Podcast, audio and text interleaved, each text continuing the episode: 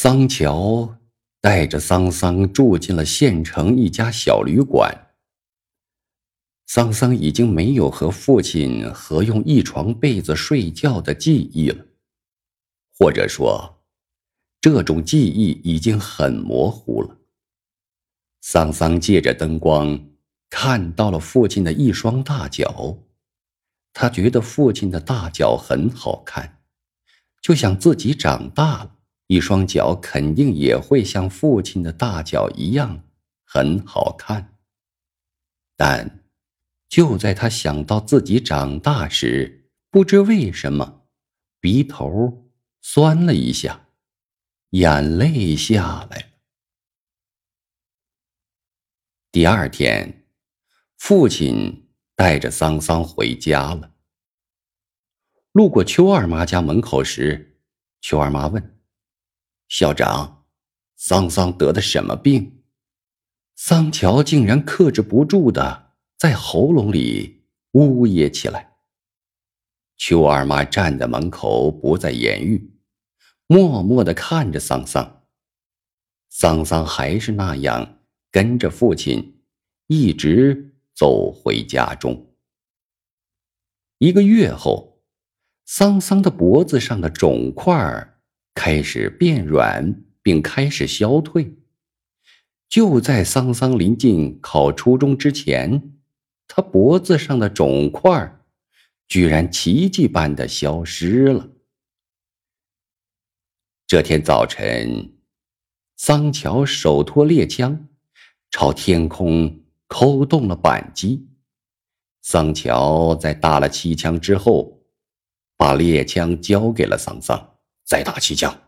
桑桑抓起那支发烫的猎枪，在父亲的帮助下，将枪口。高高的对着天空，当十四声枪响之后，桑桑看着天空飘起的那一片淡蓝色的硝烟，放声大哭起来。桑桑虽然没有死，但桑桑觉得他已死过一回了。桑乔因为工作出色，已被任命到县城边上一所中学任校长。桑桑以及桑桑的家又要随着父亲去另一个陌生的地方。桑桑去了艾地，已向奶奶做了告别。桑桑向蒋一伦、温幼菊、杜小康、细马、秃鹤、阿树，几乎所有的老师和孩子们，也一一做了告别。桑桑无法告别的，只有纸月。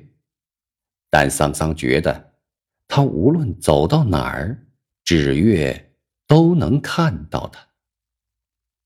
桑桑望着这一幢一幢草房子，泪水朦胧之中，它们连成了一大片金色。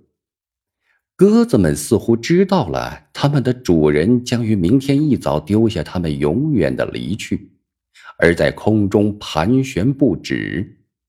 最后，它们首尾相衔，仿佛组成了一只巨大的白色花环，围绕着桑桑忽高忽低的旋转着。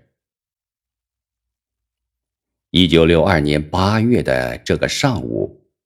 油麻地的许多大人和小孩都看到了空中那只巨大的旋转着的白色花环。